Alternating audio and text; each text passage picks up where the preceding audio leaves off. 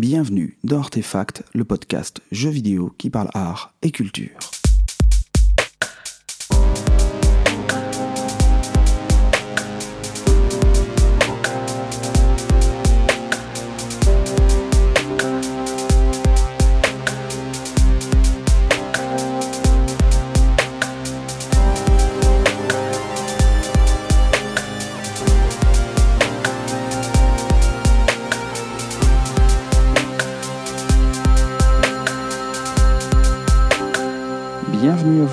Ce cinquième numéro d'Artefact.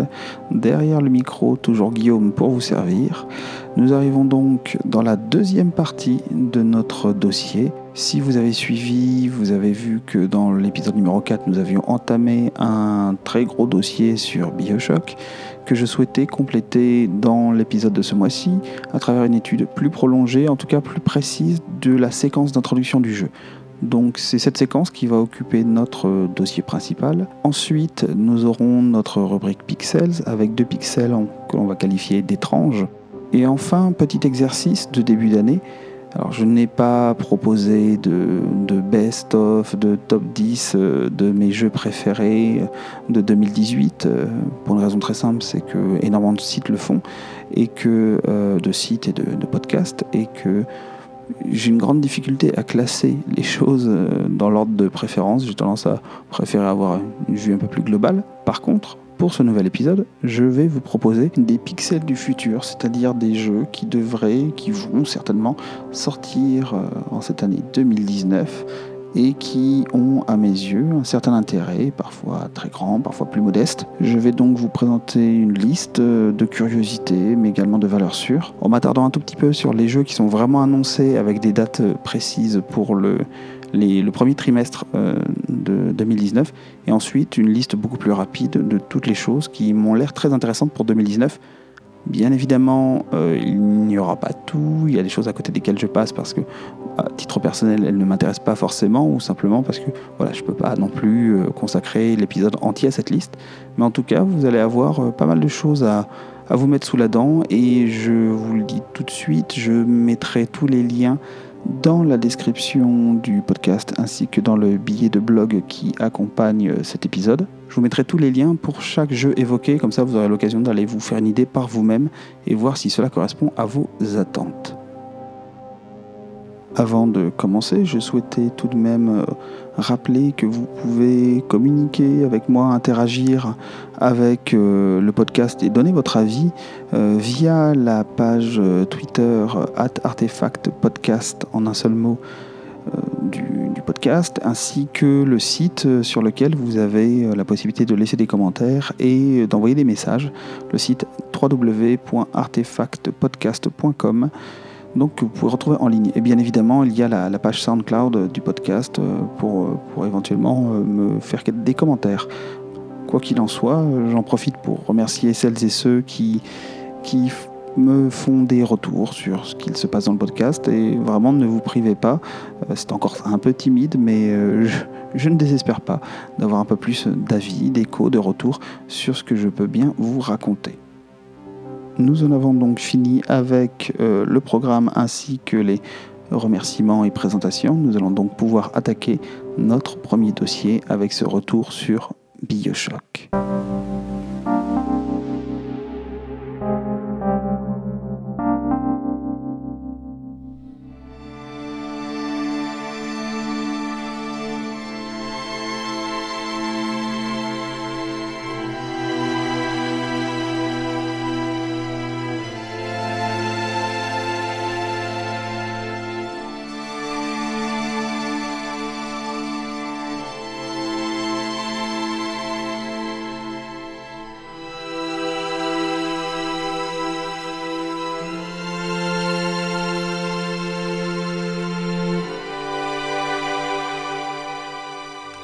Lors du précédent épisode d'Artefact, nous avons vu comment Bioshock arrivait à développer un univers extrêmement riche qui comprenait différentes euh, couches de signification, à la fois à travers sa part ludique, mais également à travers le propos qu'il porte et qu'il met en œuvre par sa construction ludique.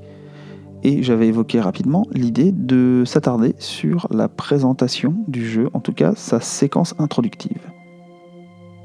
Que je voudrais voir avec vous aujourd'hui, c'est comment, à travers une poignée de minutes, à peine 10 tout au plus, et encore si on prend son temps pour observer les choses, comment le jeu arrive à introduire tous les éléments constitutifs de son récit, mais également les éléments de gameplay, les éléments euh, narratifs et également les éléments formels. Comment tout ça était mis en place en à peine 10 minutes? Ce que je vous propose, c'est de reprendre cette séquence moment par moment pour essayer de comprendre comment tous ces éléments sont introduits auprès des joueurs et comment ils viennent se connecter à ce que nous avons évoqué dans l'épisode précédent. Donc je vous propose à présent de commencer par l'ouverture du jeu. Lorsque mes parents m'ont mis dans cet avion qui m'emmenait voir mes cousins d'Angleterre, ils m'ont dit ceci. Mon garçon, tu es un être exceptionnel, tu es promis à un grand avenir. Et le plus beau, c'est qu'ils avaient raison.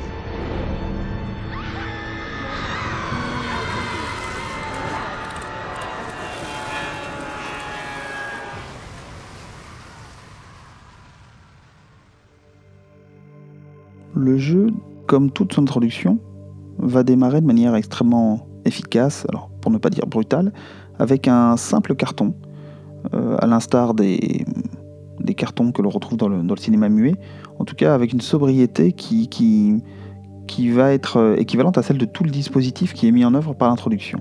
On a un simple carton noir sur lequel il est écrit en blanc 1960 Mid-Atlantique.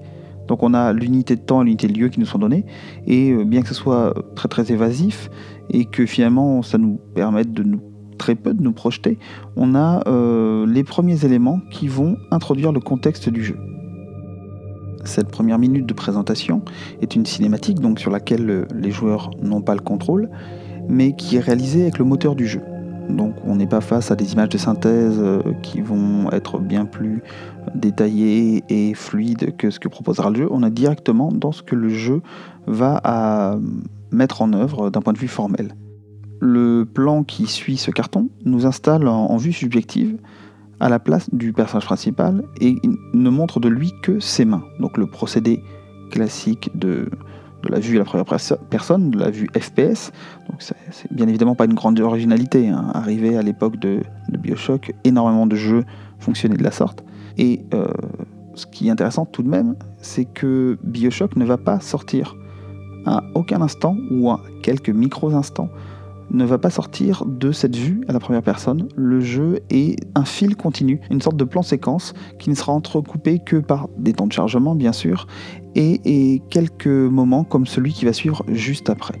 Le fait d'avoir une introduction de jeu à la première personne avec le moteur du jeu, ce n'est pas non plus une totale nouveauté. On retrouve ça et de manière extrêmement brillante dans les premières minutes d'Half-Life, où le jeu va nous montrer finalement, de la même manière que ce que l'on peut retrouver ici dans Bioshock. Il va nous montrer tout le parcours que l'on va avoir à, suivre lors du jeu. Là, Bioshock euh, s'engage dans cette vue à la première personne pour non pas nous montrer notre parcours, mais en tout cas nous dévoiler toutes les clés de l'univers que l'on va rencontrer. Je vous disais que nous étions dans la peau de notre personnage, et plus précisément, nous nous découvrons euh, assis dans un avion, une cigarette à la main gauche, en train de regarder notre portefeuille de la main droite, euh, sur lequel se trouve une photographie où l'on voit un personnage accompagné d'un homme et d'une femme, donc on imagine que c'est une photo de famille. Et ensuite, après avoir abandonné ce portefeuille, notre personnage se saisit d'un paquet cadeau sur lequel il y a le prénom Jack. Ce seront les deux seuls éléments biographiques concernant le personnage du jeu que l'on pourra retrouver euh, de toute l'introduction, mais également euh, quasiment de tout le jeu, si l'on fait abstraction de ce que propose l'intrigue. À cela s'ajoute tout de même la phrase que l'on entend à ce moment-là, qui est un des seuls moments où on entend le personnage s'exprimer, qui est une phrase euh, propitiatoire euh, évoquée par le personnage et qui aurait été prononcée par ses parents, à savoir lui, indiquant qu'il allait être un être exceptionnel et qu'il était promis à un grand avenir. Et cet, cet élément, même s'il ne permet pas de comprendre du tout ce qui attend notre personnage, permet de comprendre un peu qu'il va y avoir des enjeux très forts à cette aventure et que ce personnage qui pour l'instant un personnage somme toute banal avec un pull en laine dans un avion va se retrouver confronté à un destin qui le dépasse. Nous voilà avec en main les quelques éléments biographiques qui nous sont livrés. Mais comme je vous l'ai dit, rien ne traîne dans cette introduction. Et après ces quelques éléments clés qui nous sont diffusés en un instant, on entend un choc euh, dans l'avion, on entend des cris de panique sans qu'on ne voit rien d'autre que le dossier du fauteuil euh, qui se trouve devant nous et euh, on, entend le bruit d'un avion qui, chute et la caméra fond au noir. Ce sera donc une des rares coupures que vous aurez dans le jeu, à l'exception encore une fois des, des moments de sauvegarde et des moments de chargement. Tout cela a pris à peine 20 secondes et l'on va enchaîner sur euh, les 20 secondes suivantes où on va avoir l'apparition du logo Bioshock qui va être euh, déterminant pour donner déjà une direction sur, formelle sur ce qu'il va y avoir dans le jeu. On retrouve ce logo donc très euh, art déco et avec en bruit de fond le crash de l'avion. On assiste en à peine une vingtaine de secondes également à l'évolution de ce logo avec un effet de lumière qui, tourne et qui fait donne l'illusion d'un time-lapse en fait, donc d'une vidéo dans laquelle le temps se déroule très vite, avec ce logo qui était rutilant, qui était en métal repoussé, en cuivre, qui euh, se met à, rouiller pour faire ressortir les reliefs euh, des lettres qui sont dans une police de caractère très art déco euh, au-dessus et au-dessus desquels se trouvent des motifs très simplistes qui évoquent des gratte-ciel, donc la ville de Rapture.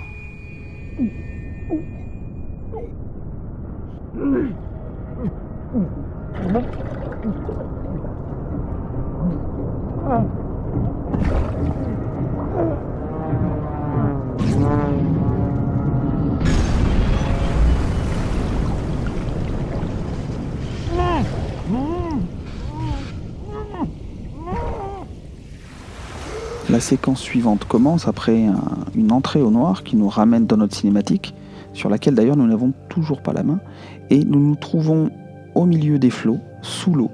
On entend un bruit d'étouffement, on entend, on voit la, caméra s'agiter euh, pour montrer que l'on regarde en tous sens. Je vous rappelle qu'on est toujours euh, à la place de ce personnage et l'on voit des, objets qui flottent dans l'eau, enfin qui tombent, qui, coulent dans l'eau et euh, on voit des objets qui passent notre champ, le moteur d'un avion, etc.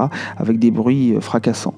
Le personnage émerge, remonte à la surface et euh, lorsqu'il reprend sa respiration, on peut observer l'eau. Alors j'insiste bien parce que c'est un des éléments clés qui nous est donné tout de suite, c'est que l'on sait dès ces premières secondes qu'on va être confronté à l'élément aquatique tout le temps.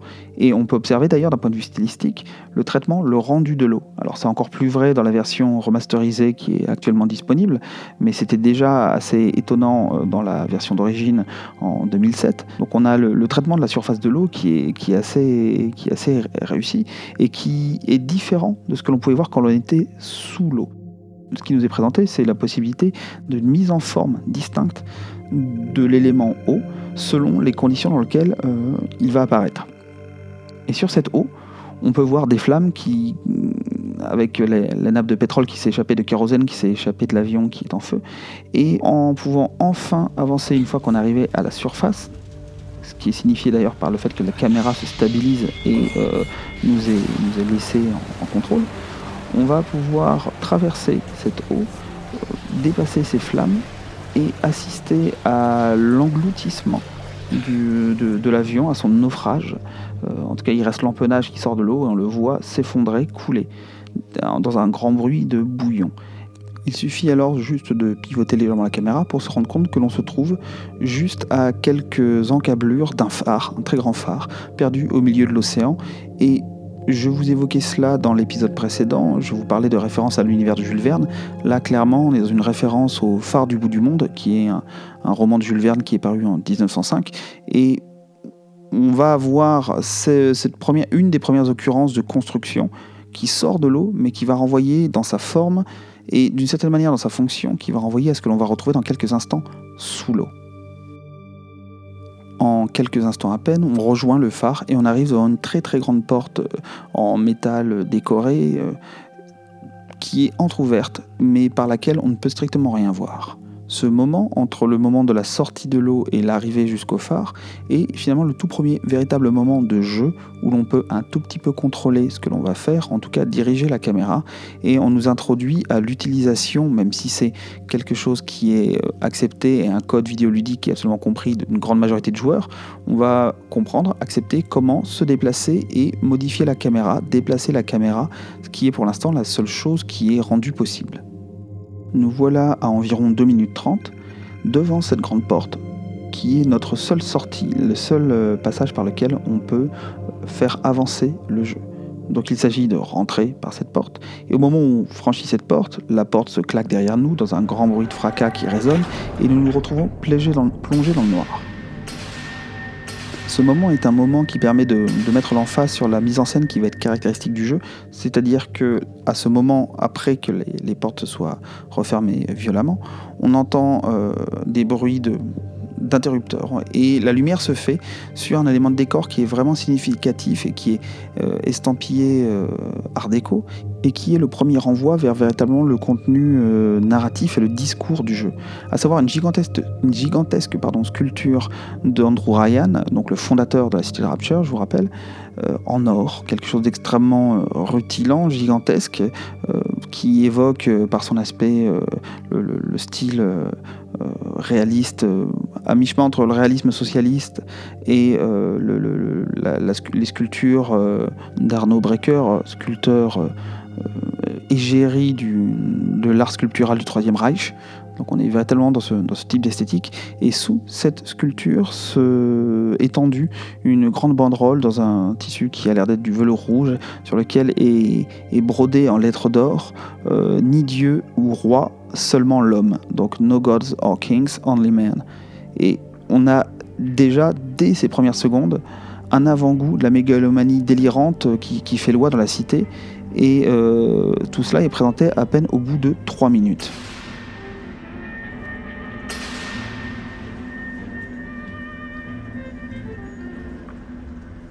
Dans un deuxième temps, on peut commencer à entendre, se rendre compte, après le choc de cette première rencontre, on peut se rendre compte que euh, entend de la musique, une musique qui est assez, assez douce et qui contraste avec euh, euh, l'ambiance très lourde de sens de, la sculpture, à savoir La mer de Charles Trenet, qui est interprétée dans une version instrumentale euh, qui, est, date de 1949 et qui est interprété par Django Reinhardt et Stéphane Grappelli. Donc on a une version très swing, très jazz, euh, qui, qui en remplit euh, l'atmosphère. Et on a un effet de contraste au niveau du sound design très intéressant entre cette musique que l'on entend un peu lointaine, un peu étouffée et noyée dans un bruit très sourd qui pourrait être un bruit de machinerie auquel serait allié le, bruit de la, la pression de l'eau. Je vous ai évoqué ça dans l'épisode précédent. C'est vrai que c'est quelque chose qu'on retrouve énormément au niveau du sound design, cette impression d'écrasement avec des sons très basses.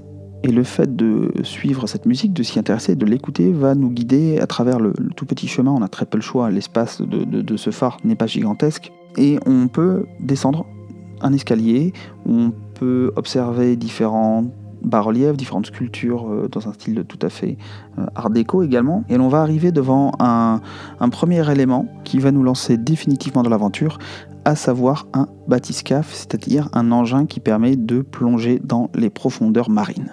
Nous voilà au bout d'environ 4 minutes si l'on traîne un peu des pieds avec la possibilité de notre première interaction, à savoir rentrer dans le bathyscaphe et euh, actionner un levier. L'engin va alors euh, fermer ses portes et descendre vers le fond. Alors on a tout de suite, on est à nouveau confronté euh, à travers un hublot, on est confronté à l'élément extérieur. On est placé d'abord dans un premier temps face à euh, une sorte de rampe par laquelle on descend. On voit le mécanisme, on voit des sculptures qui convoquent encore le style art déco. Et régulièrement, on peut voir des indications qui indiquent la profondeur à laquelle l'on se trouve et bien évidemment qui devient de plus en plus abyssale. S'ensuit une séquence assez longue qui va donner énormément de clés de compréhension du jeu. On y comprendra à la fois euh, la teneur du jeu avec euh, un discours qui nous est amené par Andrew Ryan dont je vais reparler à l'instant. Et durant cette plongée, on va avoir l'occasion de découvrir aussi toute l'esthétique du jeu, à savoir euh, l'esthétique architecturale, mais également l'esthétique publicitaire qui est dans le jeu. Alors cette séquence, elle se compose d'un très long moment de... Enfin très long, à l'échelle de ces 10 minutes. Euh, un moment de, diaporama, j'ai envie de dire, durant lequel on va assister à un discours qui nous est donné par Andrew Ryan.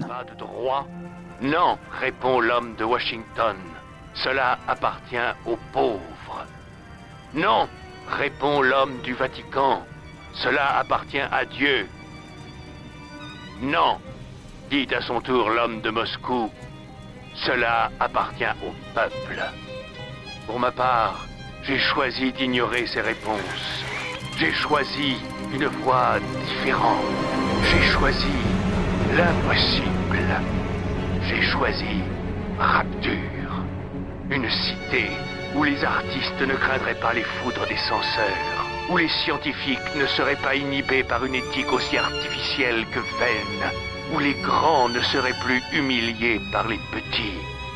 Et, à la sueur de votre front, cette cité peut aussi devenir la vôtre les développeurs utilisent euh, de manière très astucieuse le fait que l'on est confiné dans cet espace, dans cette cabine qui devient une cabine de projection privée finalement, euh, où l'on ne peut quasiment plus bouger la caméra, on ne peut à peine dévier de ce qui se trouve devant nous, et à la place du hublot que j'évoquais, apparaît un écran qui descend devant nos yeux. Ce qui est assez intéressant d'ailleurs, c'est que comme je vous l'ai dit, cette, euh, ce, ce bathyscaphe se, se, referme complètement, se coupe de l'extérieur et devient une cabine, une cabine de cinéma finalement. Et on est confronté, on est directement le nez sous le discours de Ryan, donc ce fameux discours que j'évoquais, inspiré par Ayn Rand, qui évoque euh, tous les enjeux utopiques de, la proposition de, Rapture, à savoir euh, s'éloigner de toute forme d'oppression, qu'elle soit étatique, religieuse ou éthique simplement. Comme vous avez pu l'entendre dans, les éléments de discours, hein, tous les éléments clés du jeu sont là diffusés en, à peine un instant. Et ce qui est intéressant, c'est qu'on est finalement sur quelque chose qui va évoquer euh, un peu le, conditionnement. On retrouve des, ça pourrait faire penser dans la manière dont le personnage, mais également par rebond, les joueurs sont mis euh, à, contribution dans, cette séquence-là, on est dans quelque chose qui, moi en tout cas, me, fait clairement penser à Orange Mécanique, aux fameuses séances de, redressement euh, du personnage d'Orange Mécanique. Et d'ailleurs, Burgess fait partie des références, donc l'auteur d'Orange Mécanique fait partie des références qui ont inspiré Ken Levine pour le propos du jeu. Et en un sens, la proposition cinématographique qui a été faite euh, par euh, Stanley Kubrick d'Orange Mécanique renvoie d'une certaine manière également à des éléments qui se trouvent dans le jeu. Je pense qu'il y aurait un parallèle à faire entre les costumes euh, des personnages principaux d'Orange Mécanique, donc du film, par rapport à, l'aspect dandy décadent que l'on retrouve chez les antagonistes, chez les chromosomes. Quoi qu'il en soit, dans cette séquence, on se retrouve véritablement face à la démonstration de la toute-puissance des médias d'information et, comme je vous le disais, également de la publicité. Avant d'avoir ce, discours de Ryan, on a un petit, un petit visuel qui évoque une, une publicité pour un produit, un plasmide que l'on rencontre dans le jeu. Et c'est le premier contact que l'on va avoir avec cet univers. Il se fait à travers une publicité et ensuite à travers un film qui relève clairement de la propagande à travers cet enfermement littéral du personnage, on a également, comme je vous l'évoquais, la situation d'exclusion qui est propre à l'utopie, qui est mise en œuvre avec ce personnage qui est à la fois tiré depuis la surface, conduit dans les profondeurs, et tout cela dans un élément clos. Fort heureusement, vous allez me dire, hein, pour pouvoir y respirer, mais dans un élément clos qui va euh, vraiment signifier sa rupture d'avec l'ancien monde, d'avec le monde de la surface. Autre élément à noter, c'est qu'on a un, procédé de mise en scène qui est vraiment réussi, qui est mis en œuvre par la musique du jeu, où euh, pendant les explications euh, euh, incroyables de, Ryan sur, sur comment il a refusé l'ancien monde, on a la musique qui démarre à travers un solo de violon. Et ce solo de violon, il est vraiment très, très intéressant parce qu'il fait basculer la, la musique d'une musique qui serait euh, un trash diégétique, donc qui appartient à l'univers du jeu, vers musique extra-diégétique. C'est-à-dire qu'on a un basculement euh, lorsque l'écran se relève et que d'un coup on va découvrir avec le personnage une vue de l'océan euh, avec le, le qui rase les fonds marins, qui s'élève et qui donne une vue ensuite sur la ville Rapture, on a cette musique qui va s'envoler avec ce solo de violon qui va venir s'accompagner d'arrangements orchestraux. Et euh, on a la musique qui vient vraiment magnifier la séquence, magnifier cette scène de découverte et rendre encore plus dramatique le discours de Ryan. Mais surtout, on a ce jeu, cette bascule entre des éléments qui appartiennent à l'univers du jeu, des éléments qui n'appartiennent pas, de la même manière que le joueur est à la fois plongé dans le jeu et distant par rapport à l'univers du jeu, ce qui est la posture même du joueur. Cet écart qui se veut rapprochement est également mis en œuvre à travers la musique de cette séquence.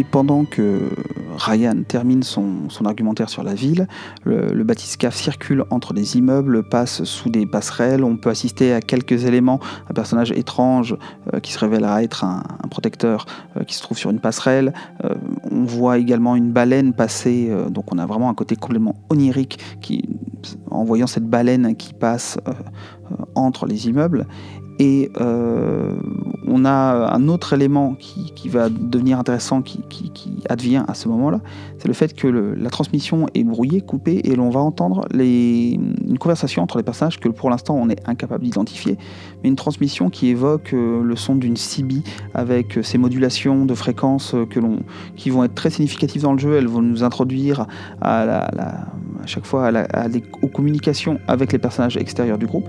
Donc on a ces éléments qui sont des éléments narratifs mais qui vont renvoyer par la suite à des éléments de gameplay qui sont également mis en œuvre. Cependant, le phare est éclairé comme jamais. C'est peut-être un accident d'avion. Mais enfin, on est perdu au milieu de l'océan Atlantique. Comment quelqu'un pourrait... Il vaut mieux ne pas traîner ici. Les gros hommes arrivent. Comment peux-tu savoir si quelqu'un vient ici? Qu'est-ce que c'est que cette histoire, hein? Je le sais parce qu'une faire descend. Et à moins que le bazar là-haut ait pété et qu'il soit en train de couler bien gentiment, ça veut dire qu'on a de la compagnie.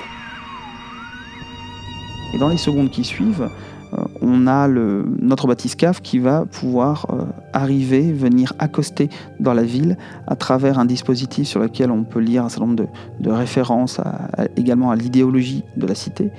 Et on va arriver au bout de, quelques minutes, donc là on est à peu près, on est environ à à 5 minutes environ de, cinématique, on va arriver au deuxième moment clé euh, et à la deuxième partie de cette séquence qui va introduire plus véritablement le gameplay, la manière de d'échanger, d'interagir avec ce monde. Cette sixième partie de la cinématique d'introduction, en tout cas de la séquence d'introduction, euh, nous est montré alors que euh, le bathyscaphe est à quai. Nous ne sommes plus sous l'eau maintenant, nous sommes arrivés dans la ville, nous sommes dans une sorte de, gare de transit. Et pour l'instant, nous ne pouvons pas bouger euh, du bathyscaphe, nous avons simplement une vue à travers son hublot. Et nous allons assister à une première scène qui va nous donner la teneur des lieux, qui va nous indiquer la, violence de l'univers que nous allons pénétrer, en assistant à travers ce hublot à littéralement une scène de meurtre.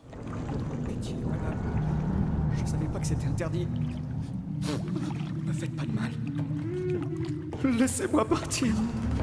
Je vous donne mon arme. Vous pouvez...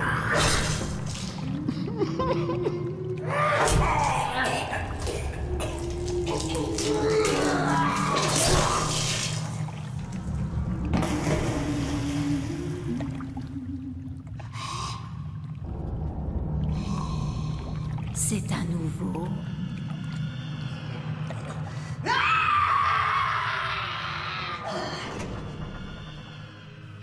qui est très intéressant du point de vue de la mise en scène, c'est que nous sommes dans un huis clos où le personnage que nous, jouons, le personnage joueur, euh, est finalement protégé, extérieur à ce qu'il est en train d'observer.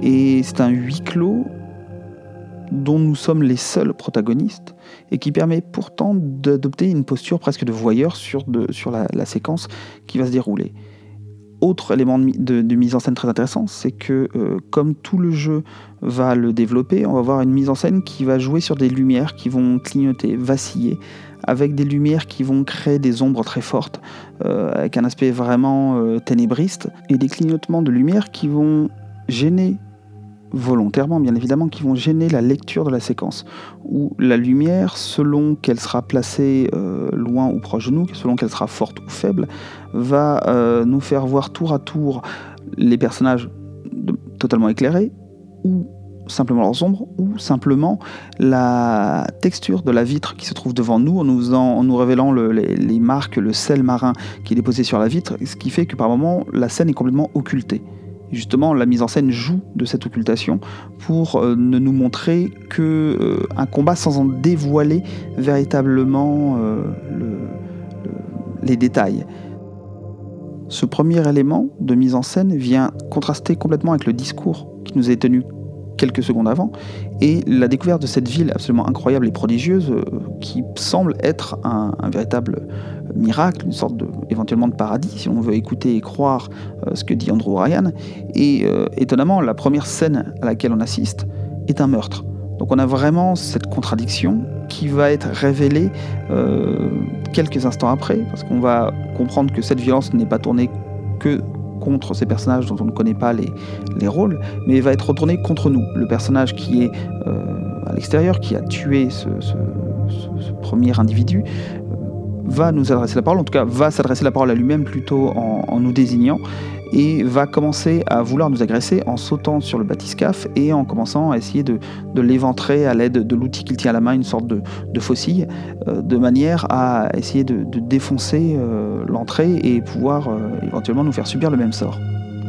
Ce qui va être mis en œuvre ici, c'est d'une certaine manière le cycle de libération et d'enfermement qui est propre à la dynamique de Bioshock, à travers le fait d'être protégé, enfermé, capturé, ensuite libéré, pouvoir s'échapper, d'être à nouveau capturé. C'est vraiment le rythme qui va être donné à l'aventure. Et euh, ce rythme va s'enclencher ici par l'intervention d'un personnage, donc le premier Deus Ex Machina du jeu, qui est le personnage d'Atlas, qui va venir communiquer avec nous. On va d'abord entendre la modulation de la radio et ensuite la voix du personnage qui vient nous parler. Prenez cette radio à Je ne sais pas comment vous avez pu survivre à cet accident d'avion. Enfin, les voies du Seigneur sont impénétrables. Je m'appelle Atlas, et j'ai bien l'intention de vous garder en vie. Allez, continuez. Il va falloir vous faire remonter. Je l'évoquais tout à l'heure, ce bruit de modulation de radio est un élément de gameplay qui va nous indiquer à chaque fois qu'un personnage, qu'il soit euh, hostile ou euh, qu'il soit de notre côté, va nous adresser la parole. Et c'est un élément aussi qui renvoie euh, le joueur et à travers lui, voilà, à travers le jeu avec le personnage qui renvoie à l'idée de l'importance de la technique et finalement du, rapport euh, hostile que l'on peut entretenir avec la technique, c'est-à-dire ces outils qui sont à la fois des outils de communication, qui nous permettent d'échanger, en tout cas ici, dans cette première action, dans ce premier moment, d'être sauvé par le personnage d'Atlas, renvoie également malgré tout à l'idée d'une technique qui serait là comme objet de contraintes et qui serait là comme, euh, comme objet d'asservissement. Le jeu va donc déployer tout un ensemble de représentations, que ce soit à travers l'image ou le son, qui vont euh, appuyer, renforcer l'idée que le joueur et les personnages obéissent à des injonctions qui sont diffusées donc par une, pléiade de dispositifs techniques qui sont euh, à la fois anonymement et qui, dans la nature, est toujours, renvoie toujours à l'idée d'un filtre technique qui, renvoie à l'idée de, communication de masse. Voilà, encore une fois, j'évoquais euh, euh, Adorno, ou même on pourrait penser à Habermas euh, dans l'épisode précédent, mais sans aller forcément beaucoup plus loin que ça, on voit que ce jeu et le propos du jeu va complètement légitimer cette idée-là à travers le twist scénaristique du jeu qui joue autour du conditionnement. On, a véritablement voilà, un trait qui est vraiment très très marqué. Il n'y a pas besoin d'essayer de lire entre les lignes pour comprendre les, intentions des développeurs.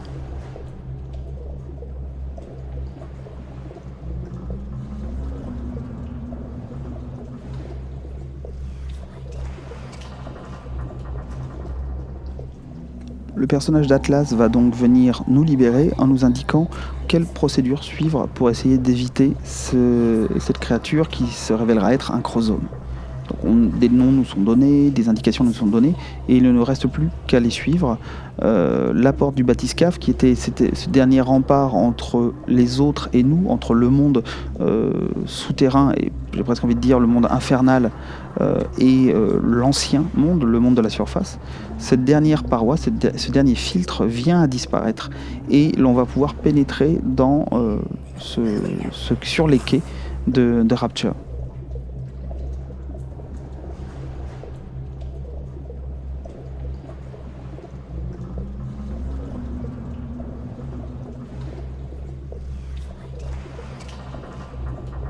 Au-delà des éléments euh, scénaristiques qui nous sont donnés et la teneur qui nous est livrée, on a dans cette séquence qui, vient de se dérouler euh, également euh, d'autres éléments qui rentrent en compte. C'est-à-dire que si on a une des premières possibilités d'interaction avec le fait d'utiliser la radio pour communiquer, et également l'apparition à l'écran de l'ATH, assistante tête haute, donc ce qu'on appelle également le HUD en anglais, toute l'interface qui permet de comprendre euh, quelles sont les ressources du personnage, sa barre de vie, sa barre d'énergie, etc.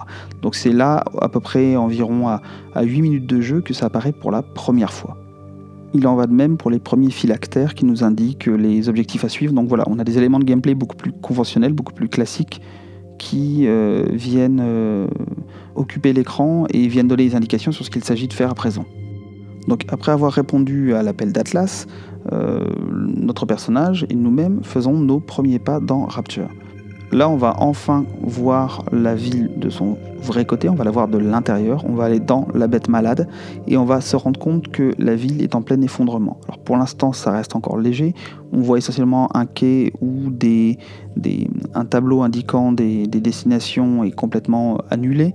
Euh, on voit des valises abandonnées sur le quai. Voilà, on arrive après une catastrophe. Encore une fois, au sens qu'en donne Annie Lebrun, c'est-à-dire le, moment d'un basculement irréversible vers un autre, une autre temporalité, autre, un autre mode de compréhension du monde. C'est également le moment où il est possible de comprendre et de voir de l'intérieur à la fois l'aspect majestueux de ces bâtiments qui sont gigantesques. Le hall dans lequel nous nous trouvons est absolument gigantesque, mais également sa fragilité. On est face à des très très grandes baies vitrées qui donnent sur la mer et on, a très vite cette sensation d'être confiné dans un lieu qui peut à tout instant s'effondrer, se craquer et laisser pénétrer les flots. Ce qui est intéressant avec ce quai également, c'est que c'est dans ces premières secondes que l'on va découvrir deux données très importantes de l'espace de Rapture, à savoir son obscurité, le fait que l'espace est complètement imprégné d'obscurité et qu'il va falloir se repérer euh, à tâtons, et également son caractère effondré, le fait qu'il soit rempli de décombres et que le parcours que l'on va déployer va forcément se faire à travers quelque chose qui relève du labyrinthe cette caractéristique d'ailleurs est très très sensible dans les, documents euh, de game design ou même tout simplement euh, les plans qui sont fournis aux joueurs pendant qu'ils jouent, euh, la carte qu'il déploie au fur et à mesure qu'il avance dans un niveau. On se rend compte qu'avec les embranchements, le fait qu'il y ait des étages sur certaines zones mais pas d'autres, on a une carte qui est d'ailleurs assez difficilement lisible. C'est pas forcément toujours très très évident pour retrouver son chemin, mais ça fait partie véritablement de, de l'expérience avec ce que ça peut avoir euh, en lien avec l'expérience euh, vidéoludique horrifique. À peine engagé sur les quais, à peine a-t-on le temps de découvrir ce qu'il s'y passe, que Atlas revient vers nous, communique à nouveau avec nous et euh, nous invite à procéder à ce qui va constituer un élément de gameplay par la suite important, à savoir à entrer en relation avec les chromosomes et à procéder à ce qui pourrait être une chasse, en tout cas une traque, en nous invitant à avancer dans l'espace de manière à faire apparaître le chromosome. Et à ce moment-là, Atlas déclenche un système de sécurité qui, à ce moment-là, est notre ami, mais va devenir ensuite notre ami plus tard dans le jeu, et qui va tirer sur ce chromosome pour le mettre en fuite. Donc là, on a également un premier élément qui nous est donné sur la relation que l'on va entretenir, qu'on envisageait assez facilement vu notre premier contact, notre premier contact avec ces monstres. Mais voilà, les, les éléments nous sont mis en main, même si nous n'y participons pas. Et pour y participer, on va nous inviter à nous saisir du premier objet euh, qui va se présenter à nous et qui va constituer la base de notre arsenal, à savoir une clé anglaise. Donc là, on a un, élément, un nouvel élément qui est introduit de gameplay cette fois, qui nous permet de comprendre qu'on va être bien dans un jeu euh, type FPS au sens euh, shooter, c'est-à-dire qu'on est là pour combattre. Et pour l'instant, c'est une arme qu'on pourrait qualifier de blanche, en tout cas contendante. Mais euh, bien évidemment, à mesure qu'on va avancer dans le jeu, on va débloquer tout un arsenal et le jeu va prendre véritablement un aspect de jeu de tir au sens beaucoup plus conventionnel du terme. La séquence suivante va, consister à détruire des gravats qui bouchent un escalier de manière à pouvoir y grimper et euh, passer à la suite de l'espace. Donc là, on est également sur un, un, élément qui nous est introduit de manière directe parce que le personnage d'Atlas nous dit ce qu'il faut faire, donc ça sert véritablement de, tutoriel, mais malgré tout, on nous introduit à une mécanique qui va être importante dans le jeu, à savoir dégager les espaces euh, dans lesquels nous nous trouvons pour pouvoir avancer, comprendre par quel chemin passer, euh, réussir à se jouer des lieux et de l'architecture effondrée pour réussir à dominer l'espace, en tout cas dans la mesure du possible. Et une fois cet espace dégagé, en haut de l'escalier, on peut voir un personnage, un chromosome, qui va projeter sur nous un, canapé qu'il a enflammé. Et là, on est face à un autre élément, l'idée de surprise. Donc, on va retrouver par rapport au côté, encore une fois, horrifique que peut avoir le titre par certains aspects, mais également l'idée d'embuscade. Euh, cette notion euh, liée à la, dynamique de chasse qui est mise en, œuvre dans le jeu.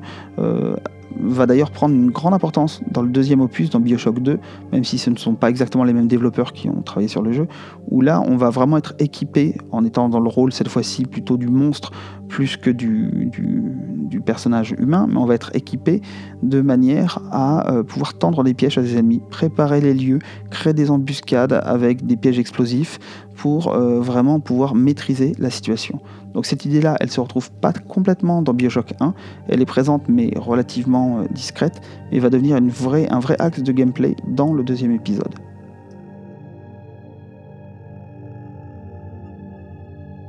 Alors je reviens à ce que j'évoquais juste avant, donc cette séquence dans l'escalier.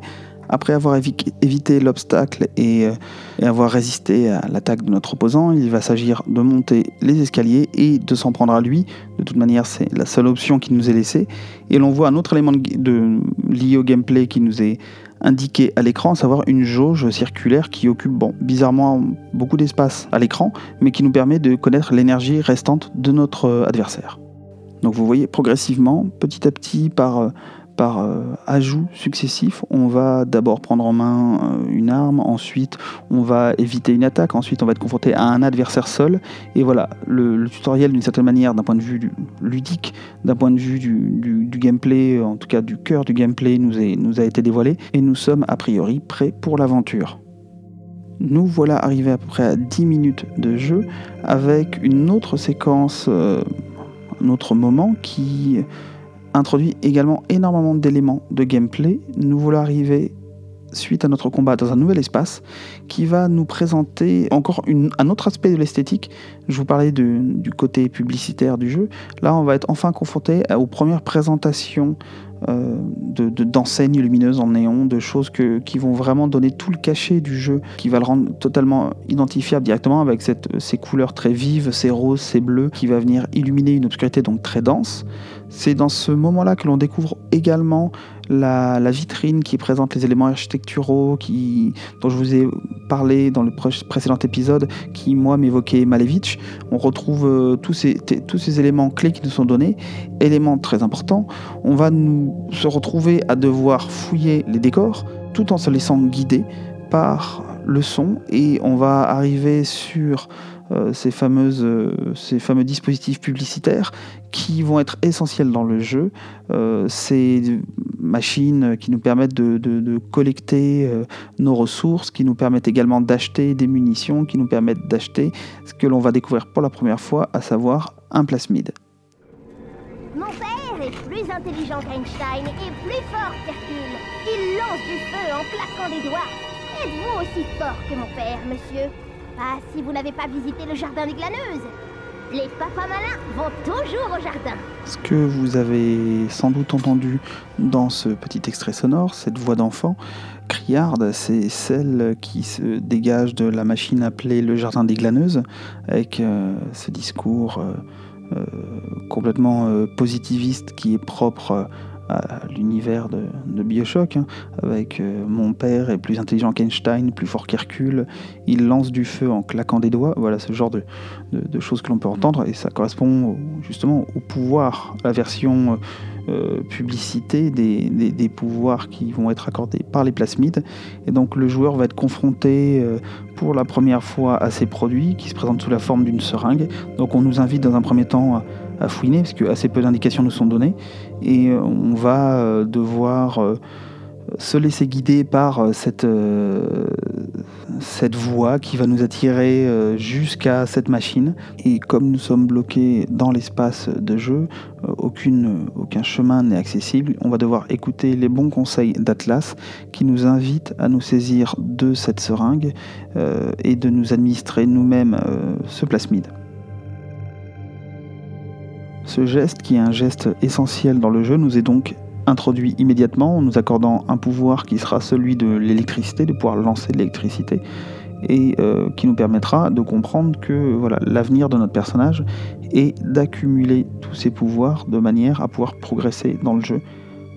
Concrètement, ça se manifeste par le fait que la main droite du personnage va pouvoir tenir un objet, une arme, pour l'instant la clé anglaise, mais ensuite un pistolet, un fusil à pompe, etc et la main gauche va pouvoir utiliser les pouvoirs. Pour l'instant, l'électricité, mais comme je l'avais déjà évoqué, on aura également le feu, la télékinésie, etc. Un certain nombre de pouvoirs qui permettent d'utiliser les environnements et d'attaquer ou de se défendre contre les chromosomes.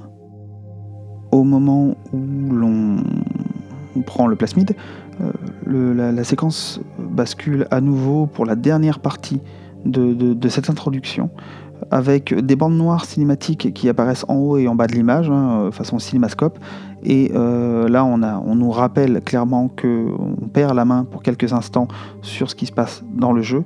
Et on va avoir les derniers éléments qui vont nous être donnés, des éléments narratifs et euh, des indications qui vont servir par la suite le gameplay, qui vont nous être donnés dans une séquence où on n'aura pas la main sur la caméra, où on va devoir suivre simplement ce qui nous est présenté et euh, ça a passé par, au niveau de la mise en scène, par le fait qu'une fois que le personnage s'est introduit, injecté le plasmide, euh, il va, euh, il va s'effondrer. On va avoir la caméra qui va virevolter et on va avoir un fondu au noir. Et à son réveil, on a une séquence qui est en plusieurs moments un premier réveil où l'on va voir des chromosomes de près qui sont en train de s'approcher de nous pour essayer de, nous détrousser en tout cas. Pour l'instant on ne comprend pas exactement euh, pour quelles raisons ils veulent le faire, mais c'est l'occasion pour nous de nous approcher pour la première fois de très près de ces chromosomes, d'en voir euh, le, visage grotesque dissimulé derrière des masques, d'entendre leur voix déformée. Alors on ne sait pas pour l'instant spécialement si cette voix est déformée par le fait que le personnage est euh, censé être euh, évanoui, ou si cette voix monstrueuse est liée, est vraiment propre à ces personnages, et propre de ce fait à créer un sentiment d'effroi. Ce petit poisson vaut pas le coup de se cogner un protecteur. Lâche T'as toujours été lâche Tu t'en sortiras pas mieux avec ton gardien de métal, ma petite Tu finiras par boire la grande tasse.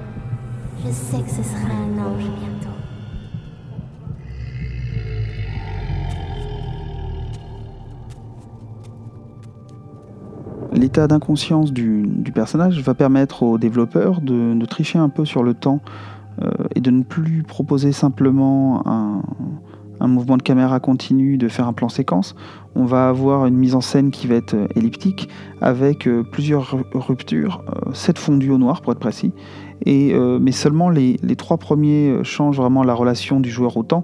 C'est-à-dire que dans les, trois premiers, on a, véritablement, une véritable ellipse. Les, autres fondus vont correspondre plus au battement de paupières du personnage pour nous montrer son état de, semi-conscience.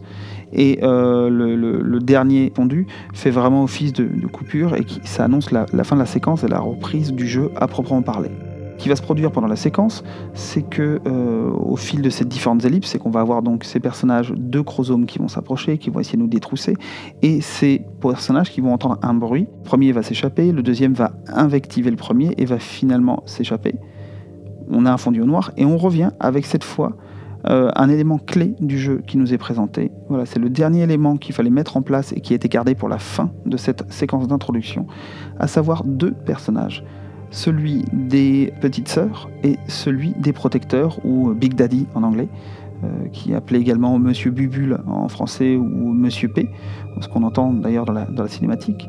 Et euh, il nous est montré de manière très très allusive la fonction étrange des fillettes et euh, le fait qu'elles veulent nous considèrent comme un ange, pour l'instant on ne sait pas trop pourquoi, elles veulent récolter sur nous euh, quelque chose, on ne sait pas encore quoi. Alors ce quelque chose, on a entendu parler juste avant, euh, et c'est le dernier élément clé du jeu également, c'est l'Adam, qui, qui, est la substance qui permet de, se procurer les plasmides. Euh, ça, c'est les, chromosomes juste avant qui l'ont évoqué. Mais là, voilà, on voit que cette petite fille est là visiblement pour récolter quelque chose. Et euh, on a un personnage qui vraiment très inquiétant avec des yeux lumineux. Et avec elle, ce protecteur, donc, cette énorme créature, ce scaphandrier monstrueux qui émet des, bruits qui ressemblent à ceux du, chant d'une baleine. Et ce qu'on peut comprendre à travers euh, cette séquence, et qui va être très important pour la suite de l'histoire, mais également du gameplay, c'est l'animosité des chromosomes pour la petite fille et euh, l'apparente bienveillance et la non-agressivité des, petites sœurs euh, à l'encontre du héros. Mais ce que l'on peut voir également, c'est un élément de gameplay qui est important, c'est que le, protecteur n'est pas agressif envers le héros, du moment que le héros reste passif. Donc ça c'est un élément de gameplay qui est très important. Les protecteurs, euh, tant qu'on s'en prend pas aux petites sœurs ne vont pas chercher à se battre avec nous et il va falloir se confronter aux protecteurs qui sont un peu les, personnages, euh, hormis le boss final, euh, les personnages les plus difficiles à, mettre à terre afin de soi-même recueillir l'Adam que j'ai évoqué tout à l'heure. Donc là on, a, on arrive à la fin on est à peu près vers 10-12 minutes selon la vitesse à laquelle on a parcouru le jeu. Et là, on, a tous les éléments, que ce soit stylistique, narratif, euh, les enjeux, la teneur du jeu, et également les éléments, euh, les éléments de gameplay qui ont été introduits. Une fois que vous avez franchi cette séquence-là, vous savez tout. La seule chose qu'il vous reste à faire, c'est introduire dès le réveil du personnage, c'est utiliser pour la première fois le plasmide. En l'occurrence, vous êtes dans une pièce qui est complètement close, seule une porte, et là, elle vous permet d'accéder à une galerie qui donne ensuite sur le reste de la cité, et vous avez euh, de l'électricité dans la main gauche qui va vous permettre de débloquer cette serrure euh, électrique de manière à pouvoir pénétrer dans la ville. Donc si vous n'étiez pas encore convaincu du caractère complètement fantastique de ce que Bioshock a, proposé, euh, si la première plongée dans la ville euh, sous-marine n'avait pas encore euh, suffi pour vous convaincre, eh bien cette dernière séquence avec le fait d'approcher de très près des chromosomes, de les entendre, de les voir sous leur masque, mais également de croiser le personnage absolument incroyable du, du, protecteur, du Big Daddy, et de voir ses petites sœurs avec ses yeux lumineux, voilà, vous avez tous les éléments auxquels viendront se rajouter également le fait de projeter l'électricité avec sa main, viendront nous plonger définitivement dans un propos qui, va au-delà de la simple proposition euh, utopique. On est dans quelque chose euh, qui, euh, qui n'est pas simplement un déplacement comme on peut avoir dans certains ouvrages, par exemple de littérature utopique, où on va simplement créer un monde à part et éventuellement inventer quelques conditions de vie singulières de manière à créer un peu d'exotisme. Là, on a véritablement tout de suite la mise en place de quelque chose qui va bien au-delà du simple exotisme avec euh, des dispositifs qui, relèvent euh, du, merveilleux scientifique, euh, voire de la science-fiction. Ce qui ressort donc de cette présentation de, la séquence d'introduction de Bioshock, c'est sa grande efficacité, sa capacité sans nous livrer de tutoriels qui nous coupent de la, de la diégèse, sa capacité à adopter une approche euh, inductive des règles de jeu, c'est-à-dire une approche qui va nous faire comprendre par le jeu comment jouer. Et ici, ce qui est vraiment très intéressant, c'est que le jeu va nous faire comprendre par le jeu, par son côté ludique, également comment cerner l'atmosphère du jeu, comment comprendre les enjeux, comment se quel sentiment il s'agit de développer dans cet univers. J'ai essayé de voir avec vous, en décomposant, sans vraiment décomposer tout, comment s'imbriquer ces différents éléments. C'est assez difficile avec Bioshock de séparer ce qui relève euh, de la narration pure euh, avec euh, ce qui relève du, gameplay, dans la mesure où tout est vraiment enchâssé. On a véritablement tout qui est imbriqué de manière à donner une forme très très cohérente. Et c'est en cela que pour moi, je vous, l'évoquais dans l'épisode précédent, pour moi Bioshock est un jeu qui est vraiment un grand jeu, qui fait date, dans le sens où on a même s'il y a d'autres marqueurs avant, hein, je parlais d'Half-Life par exemple précédemment, qui pour rappel date de 1998, donc quasiment 10 ans avant Bioshock. Et bien évidemment, on a System Shock, hein, avec System Shock 2 auquel aura participé euh, Ken Levine. Mais voilà, on a un jeu qui fait date dans sa manière d'utiliser le jeu vidéo pour amener les choses, pour raconter les choses. Euh, ça serait euh, un sujet qui pourrait être développé d'ailleurs dans un autre podcast. Hein. Ce n'est pas le seul jeu qui fait ça de manière très intelligente. Il y aurait beaucoup de choses à dire, euh, encore une fois, de Half-Life à Journey par exemple, sur comment un jeu peut amener la personne qui, le pratique à, comprendre ce qu'il est en train de faire, à à la fois interroger le médium en lui-même et à la fois faire comprendre quelle pratique cela implique. Mais Bioshock a la la capacité très intéressante d'à la fois s'inscrire dans une démarche très classique de jeu vidéo. On est face à des codes qui sont, même quand on rejoue au jeu maintenant, certains codes sont peut-être un peu éculés. Le fait de devoir chercher des objets un peu partout, d'aller vider la moindre poubelle, le moindre cendrier pour essayer de trouver quelque chose, bon, c'est quelque chose qui, qui, date un tout petit peu, et d'ailleurs qui aura été reproché à Bioshock Infinite, qui est sorti quand même quelques années plus tard. Mais malgré tout, tout en ayant toute cette grammaire très classique du jeu vidéo, a réussi à euh, rendre cela extrêmement saisissant, pertinent et cohérent. Pour conclure à propos de Bioshock et avec cette présentation qui malheureusement n'est absolument pas exhaustive, il y aurait énormément de choses à dire en plus, il y a beaucoup de détails que je n'ai pas abordés dans ma présentation, des éléments euh, qui sont introduits euh, à l'aide de, de la narration environnementale ou à l'aide d'éléments que l'on peut repérer dans, les dialogues, dans le texte. Malheureusement, voilà, l'émission va déjà être très longue et je, ne souhaitais pas tout aborder.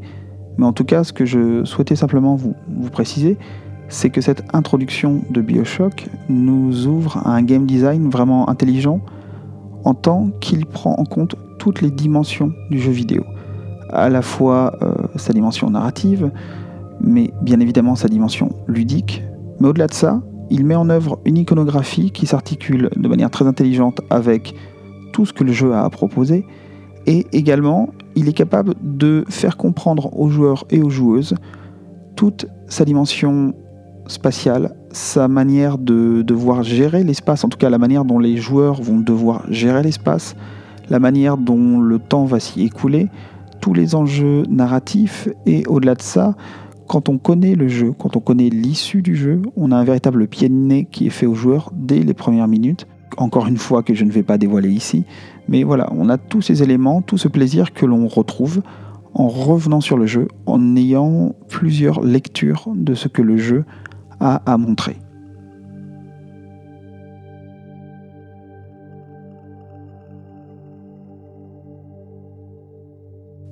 Contrairement à d'habitude, étant donné que là nous sommes plus dans une, analyse, euh, j'ai envie de dire, à la volée de, ce que, ce que j'ai vu dans cette introduction de Bioshock, je ne vais pas vous proposer de bibliographie pour cette fois-ci.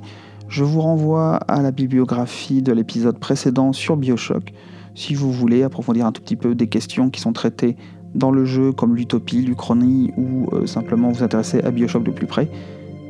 Je préciserai simplement que si vous cherchez des choses autour de la notion de jeu à la première personne, je vous invite à aller jeter un coup d'œil aux recherches sur l'histoire du FPS de Carl Terrien. Vous avez des textes, alors c'est en anglais, mais il me semble qu'il y en a également en français, autour de, l'histoire du, FPS, comment ce, style de jeu s'est développé, en tout cas ce mode de, perception du jeu vidéo s'est développé. Et je vous conseille également l'ouvrage euh, tout fraîchement paru de Selim Krishan qui intitulé La caméra imaginaire autour de la notion de caméra virtuelle et de comment euh, cette notion de point de vue de caméra dans le jeu vidéo s'est développée en lien avec le cinéma depuis la naissance du média. Voilà donc pour notre plongée en deux épisodes pour Bioshock, c'est ainsi qu'elle se conclut. J'espère que ce dossier vous aura intéressé et euh, je vous recommande, si vous le souhaitez, d'écouter cela. Si vous découvrez l'émission à travers cet épisode, d'écouter ce dossier à la suite du dossier de l'épisode 4 pour avoir une vision un peu plus complète de ce que j'avais à vous proposer.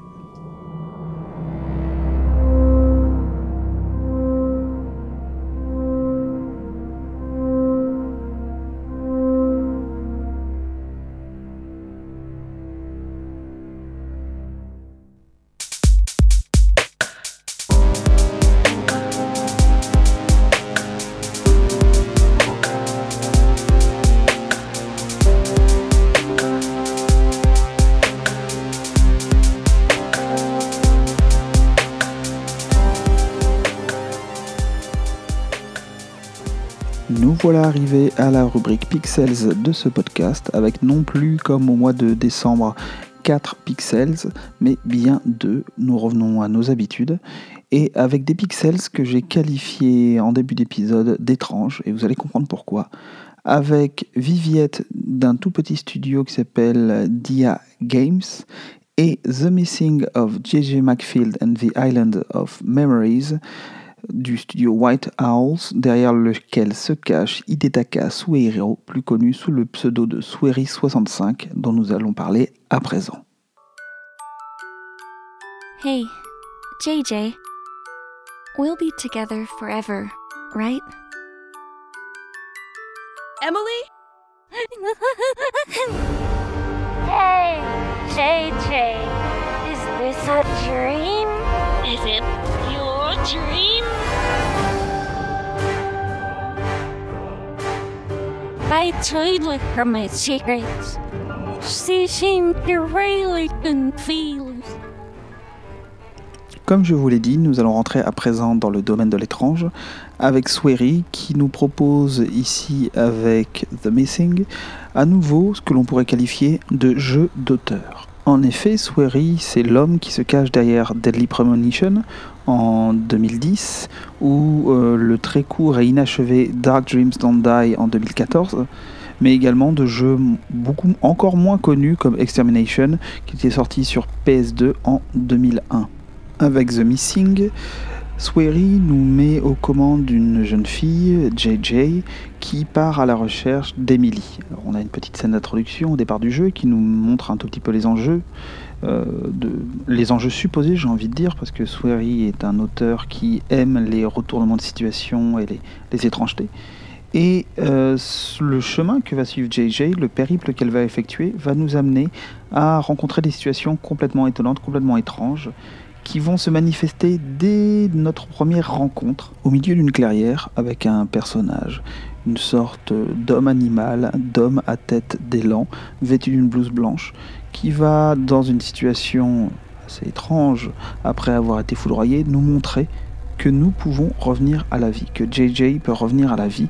Et on va vite se rendre compte, JJ a une autre capacité qui est de survivre à tous les démembrements. À l'instar de ce que proposait l'assez médiocre Never Dead, qui était développé par Rebellion Development et édité par Konami en 2012, joueurs et joueuses vont pouvoir modifier le personnage qu'ils contrôlent en lui enlevant des parties du corps.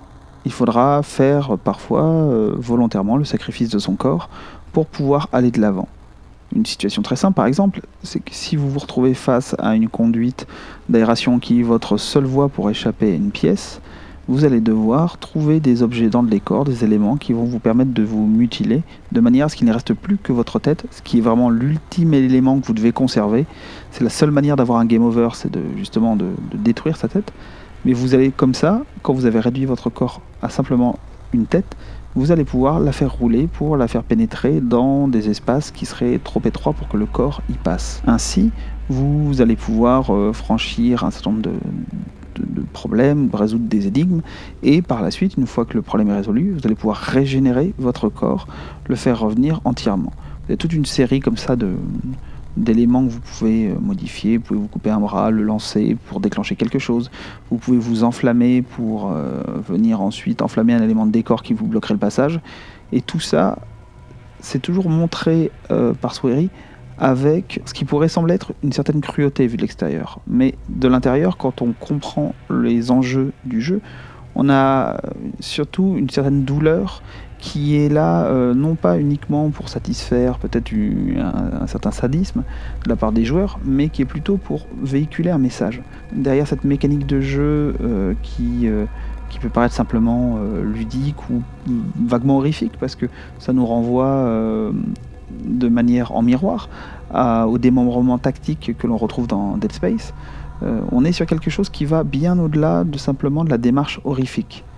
Alors certes, on est dans l'étrange, on a des renvois très très réguliers et vous l'avez peut-être entendu dans le générique avec le, travail des voix, hein, on est dans, un, dans des renvois très réguliers à Twin Peaks, à David Lynch, on est dans une ambiance, une esthétique qui peut évoquer par moments l'horreur à la japonaise, notamment avec une créature qui nous poursuit à plusieurs reprises, qui évoque un certain nombre de, figures euh, du cinéma et du jeu d'horreur japonais. Mais euh, malgré tout, on est à un discours qui est beaucoup plus psychologique, psychologisant que cela avec toute une démarche autour de l'acceptation de soi, l'acceptation du corps, l'acceptation euh, de, son physique, à travers justement l'utilisation et la transformation des parties de son corps. Donc on a quelque chose qui est vraiment très intéressant euh, et qu'on prend le temps de découvrir dans le jeu à travers différentes situations de jeu, différentes situations de gameplay. Des messages qui nous sont envoyés, il y a une interface euh, qui reconstitue, qui imite un téléphone portable et des messages sont échangés avec un certain nombre de personnages, certains qui, sont, qui interviennent dans le jeu, d'autres qui sont des messages que l'on récupère à mesure que l'on débloque des éléments en ramassant notamment des donuts qui sont disséminés dans le décor. Il y a tout un univers qui va se créer, qui va euh, permettre de, comprendre ce qui est porté par le jeu. Ce qui, et qui est beaucoup plus que simplement un jeu de puzzle, un jeu d'énigmes ou de plateforme. Globalement, les puzzles sont relativement simples. Il y en a quelques-uns qui méritent de se casser un peu la tête. La plateforme reste assez simple, à part un ou deux passages qui sont peut-être un peu plus, plus exigeants. Mais durant les, 6-7 heures que dure le jeu, selon votre capacité à avancer dans le jeu, vous allez surtout découvrir un personnage de plus en plus en profondeur et passer finalement au-delà de, de, la simple démarche de gameplay, la simple approche euh, ludique, pour essayer de découvrir un fond qui, de prime abord, c'est assez étonnant avec ce jeu, n'est pas, n'est vraiment pas, ne semble vraiment pas présent. Quand on regarde les bandes annonces, on a essentiellement l'impression d'être face à une sorte de jeu de plateforme un peu étrange, euh, qui peut évoquer dans son, dans son approche, dans le, le, déplacement horizontal du personnage et le scrolling des décors, ça pourrait faire penser à Limbo, ce qui est renforcé par les, toutes les morts qui se produisent. Euh, on pourrait être dans quelque chose avec sa 3D un maladroite. Euh, on pourrait penser à Inside, même si Inside, d'un point de vue technique, est beaucoup mieux fini. Mais euh, pourtant, on est euh, loin de ça.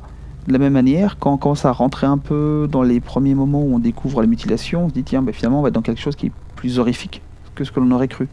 Mais encore une fois, l'intérêt de ce jeu ne s'arrête vraiment pas à ça.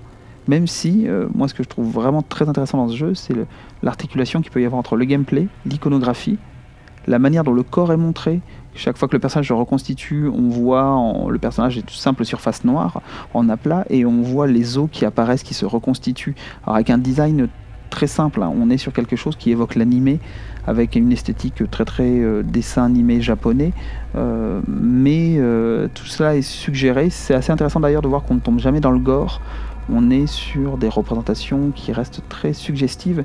Comme je vous le disais, dès que le personnage se mutile, le, corps devient entièrement noir. les choses sont à peine suggérées, mais malgré ces quelques éléments, on a euh, voilà, une iconographie qui utilise la représentation du corps pour amener un discours qui lui va être capable d'allier tous les éléments du jeu, le rapport à l'environnement, le rapport au, personnage, au corps, au discours qui est porté par les messages qui nous sont envoyés, même si parfois ils ont l'air complètement grotesques et ridicules, nos interlocuteurs sont parfois étranges, mais malgré tout, on a quelque chose qui se construit, qui est, euh, bah, qui est le propre finalement des, des, œuvres de, de qui à chaque fois nous amène quelque chose qui va au-delà de la simple démarche ludique. Ce qu'il faut tout de même saluer, c'est que euh, par rapport aux productions récentes de Swery, c'est sans doute ce jeu, euh, The Missing, est sans doute le jeu avec la facture la plus, la plus propre, la mieux réussie. on se rappelle de Deadly Premonition, qui était même un jeu complètement cassé, où on arrivait très très difficilement à, à faire ce qui était demandé. Euh, les séquences de tir étaient une catastrophe, les séquences de conduite étaient une purge totale. Euh, là, on est sur un jeu qui se joue très très bien. Il n'est pas totalement impeccable, on voit que l'animation du personnage n'est pas, incroyable, mais euh, ça reste très plaisant à prendre en main, malgré voilà, quelques éléments, notamment graphiques. Les décors sont parfois un peu, un peu réduits, mais l'atmosphère est là, ça c'est ce que c'est toujours nous vendre et le propos est vraiment intéressant. En complément de ce que je viens de vous expliquer, si vous souhaitez en savoir plus sur The Missing, je vous conseille la chronique réalisée dans le podcast La Pléiade de décembre. Vous y trouverez une autre approche, un autre regard sur ce même jeu.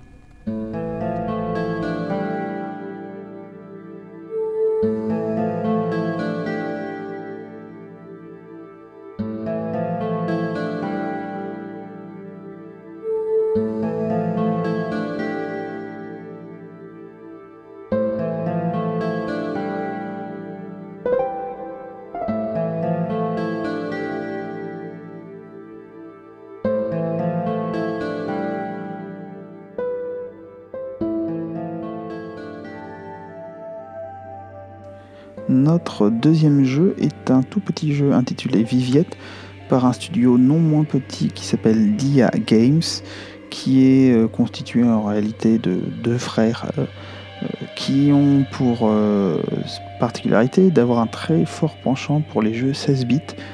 En effet, des menus aux environnements jusqu'aux personnages, il n'y a aucun doute, le jeu ne, ne se cache pas, il est très très rétro, très pixel art, mais voilà, avec un rendu qui est franchement réussi. L'ambiance est là, et en parlant d'ambiance, on est face à un jeu qui renvoie au mystère, à l'étrange. Vous pouvez entendre les sons qui sont derrière ma voix, qui sont extraits du jeu. On est face à un jeu qui n'est pas véritablement un jeu d'horreur, on est plutôt vers un jeu d'épouvante. Alors certes, on peut se retrouver dans des situations un peu macabres, mais euh, le style déjà rétro immunise un tout petit peu face aux représentations.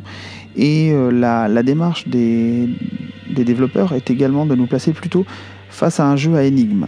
Alors un jeu à énigmes un peu ardu, hein, c'est très sec, on a très très peu d'indices sur ce qu'il s'agit de faire, on progresse très très progressivement, mais euh, le jeu nous permet quand même de, de trouver au fur et à mesure comment avancer.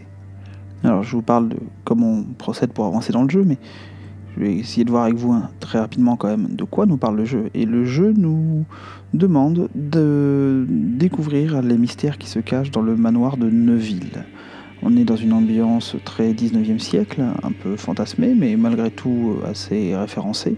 Et l'on incarne un personnage qui euh, doit se promener à la recherche d'autres personnages euh, dans ce manoir et qui va découvrir qu'il s'y est passé des choses absolument étranges. Dans le jeu, on progresse très progressivement, simplement à l'aide d'une lampe qu'on découvre très vite, qui nous permet d'éclairer un tout petit peu autour de nous. Sinon, on est vraiment plongé dans le noir. Et on va découvrir des objets. Et pour ces objets, comme je vous le disais, on nous donne très peu d'informations sur leur utilité, sur comment les utiliser, sur comment euh, ils vont nous permettre de résoudre un certain nombre de, soucis. Donc on progresse vraiment en découvrant petit à petit des objets sans vraiment savoir ce qu'on va en faire et en essayant parfois en obtenant des résultats totalement par hasard. Moi ça m'est arrivé de, me débarrasser d'objets et de me rendre compte qu'en fait ils, permettaient de, créer d'autres choses. Euh, au moment où je m'en suis débarrassé.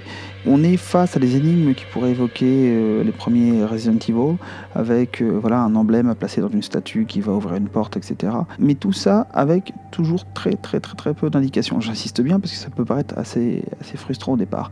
Mais malgré tout, de cela naît une atmosphère assez saisissante, assez prenante. Un jeu qui ne se prend pas forcément au sérieux et qui pourtant arrive à avoir une proposition ludique vraiment intéressante, somme toute classique, mais vraiment intéressante, vraiment maîtrisée. Le jeu n'est pas forcément extrêmement long, on est face à une proposition très, très modeste, mais malgré tout, euh, il y a plusieurs embranchements. Alors, moi, j'ai pas pu encore expérimenter cela, mais il y a plusieurs fins. Euh, proposées dans le jeu, ce qui ouvre potentiellement une rejouabilité même si elle reste assez, assez réduite. Quoi qu'il en soit, l'expérience proposée par Viviette reste assez saisissante, une, une expérience d'épouvante qui, m'a rappelé par certains aspects le, ce que propose le jeu Count Lucanor, qui est également un petit jeu en pixel art avec un pixel art encore plus réduit. Là, on n'est même pas sur du, 16 bits. En tout cas, on n'est pas dans l'imitation euh, très très explicite de ce style. Euh, un jeu réalisé par euh, le studio Ratalaika Games et qui était également un, jeu qui, dans, ses, dans son approche, son atmosphère, évoquait à la fois Resident Evil par le choix des énigmes et également son univers, d'une certaine manière, évoquait Silent Hill même si euh, voilà, on était encore dans une esthétique qui cette fois était un peu plus euh, fantaisiste entre le médiéval et quelque chose de peut-être d'un peu plus d'un peu plus récent, un peu plus baroque. Mais outre leur esthétique singulière, ces deux jeux ont en partage de d'amener euh, une expérience qui, qui, est de l'ordre du conte. On est face à ce qui pourrait être une, une nouvelle d'épouvante on est euh, finalement dans quelque chose qui ne serait pas forcément loin d'un conte cruel ou d'une nouvelle de, Maupassant, quelque chose qui, se savoure dans l'horreur que ça peut provoquer, dans l'effroi, mais un effroi qui reste, léger, et en tout cas avec le plaisir d'avoir l'impression que l'on nous raconte quelque chose euh, dont on pourrait tirer une morale, ou en tout cas qu'on nous raconte une histoire autour du feu. On est vraiment dans cette ambiance-là, pour ces deux jeux d'ailleurs, j'en profite pour, pour faire la publicité de Count Lucanor, qui est un jeu qui vaut le coup d'œil, même s'il est très très peu connu également. En conclusion, ne vous laissez pas impressionner par les, accents de, de Giallo et d'horreur qui, évoquent d'ailleurs euh, Removered, dont je vous ai parlé dans le premier épisode d'Artefact. Ne vous laissez pas impressionner par cet aspect, le jeu reste très, très agréable et d'une certaine manière très doux grâce à son pixel art qui est vraiment une franche réussite. En conclusion de cette rubrique, petit rappel technique. The est disponible sur à peu près toutes les plateformes, hein, PC, euh, Xbox, PS4, Switch. Et euh, par contre, Viviette n'est disponible que sur Switch et PC, mais à un tout petit prix.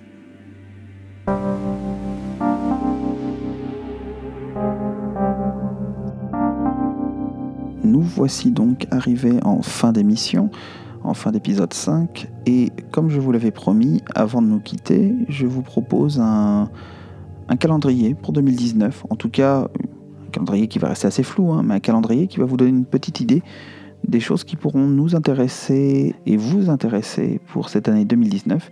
Il y a énormément de choses intéressantes prévues, en tout cas à mes yeux, et pourtant je ne vais pas avoir le temps de tout couvrir. On va démarrer, comme je vous l'avais dit, avec le premier trimestre 2019, mois par mois, et ensuite je vous donnerai une liste qui est annoncée cette année sans date forcément très très précise. Pour le mois de janvier, on va commencer avec bien évidemment un jeu que j'attends énormément, à savoir Resident Evil 2. En tout cas, le remake par Capcom de l'épisode 2 légendaire qui était sorti sur euh, PS1, sur la première PlayStation. Et ici, on a un remake qui s'annonce très très bien avec une remise au goût du jour avec le, moteur du jeu utilisé pour Resident Evil 7. Euh, visuellement, on a quelque chose de très très frappant et qui reprend un des épisodes qui est un des, un des plus marquants de la série qui introduit notamment le, personnage de, de, Léon Kennedy et euh, surtout qui permet de découvrir vraiment la ville de Raccoon City c'est une, des parties qui va vraiment m'intéresser à titre personnel, c'est de voir comment la, ville est traitée. Visiblement, on est extrêmement proche de l'original, mais malgré tout, on a des séquences proposées qui ont l'air de, développer un tout petit peu plus certains éléments du jeu. Donc à découvrir. Toujours en janvier, Travis Strikes Back nommant Heroes par euh, Grasshopper Manufacture studio de développement à la tête duquel se trouve Suda Goichi, Suda 51, autre développeur japonais particulièrement fantasque, et avec un jeu qui est une sorte de d'hors-série pour la série euh, No More Heroes, autour du personnage de Travis Touchdown. Et euh, on a une sorte de, jeu complètement méta, d'après ce qui est présenté, où le personnage de Travis va intégrer différents jeux vidéo qui globalement ont l'air d'être issus de la scène indépendante. Donc on a, vraiment un clin d'œil qui est fait directement à des jeux existants. Et ce qui est certain, c'est que je, ne peux pas jurer de la qualité du jeu, euh, n'ayant absolument pas mis les mains dessus, ni sur une démo, ni sur rien du tout. Mais ce qui est certain, c'est qu'on va se retrouver face à un objet complètement étonnant et complètement farfelu, euh, comme les productions habituelles de Suda Goichi, euh, comme Killer 7, No More Heroes, justement toute la série No More Heroes, Killer is Dead ou encore Lollipop Chainsaw toujours pour janvier, Pikuniku par Sector Dub. Cette fois-ci, nous sommes avec un jeu de plateforme, un mi-chemin entre, en tout cas, entre la plateforme et le puzzle, avec euh, une esthétique très très singulière, extrêmement simpliste, euh, des personnages qui ressemblent à des petites gommettes de couleur, et ce petit Pikuniku qui est une sorte de petit bonhomme ovale, euh, rouge, avec juste deux jambes, qui peuvent s'étirer, se déformer, et qui va ainsi pouvoir faire son chemin et communiquer avec les petits personnages qui évoluent dans son monde. On est sur quelque chose de vraiment très très sympathique visuellement, original, que je suis depuis quelques temps sur internet et qui m'a l'air très très intéressant à, explorer.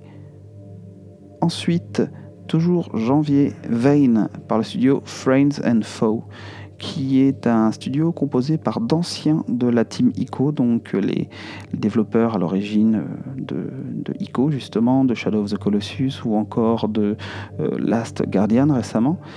Et euh, on est sur un jeu qui s'est annoncé pendant longtemps comme étant le jeu qui allait peut-être sauver The Last Guardian, qui ne sortait jamais, en tout cas qui allait nous proposer à nous joueurs une alternative.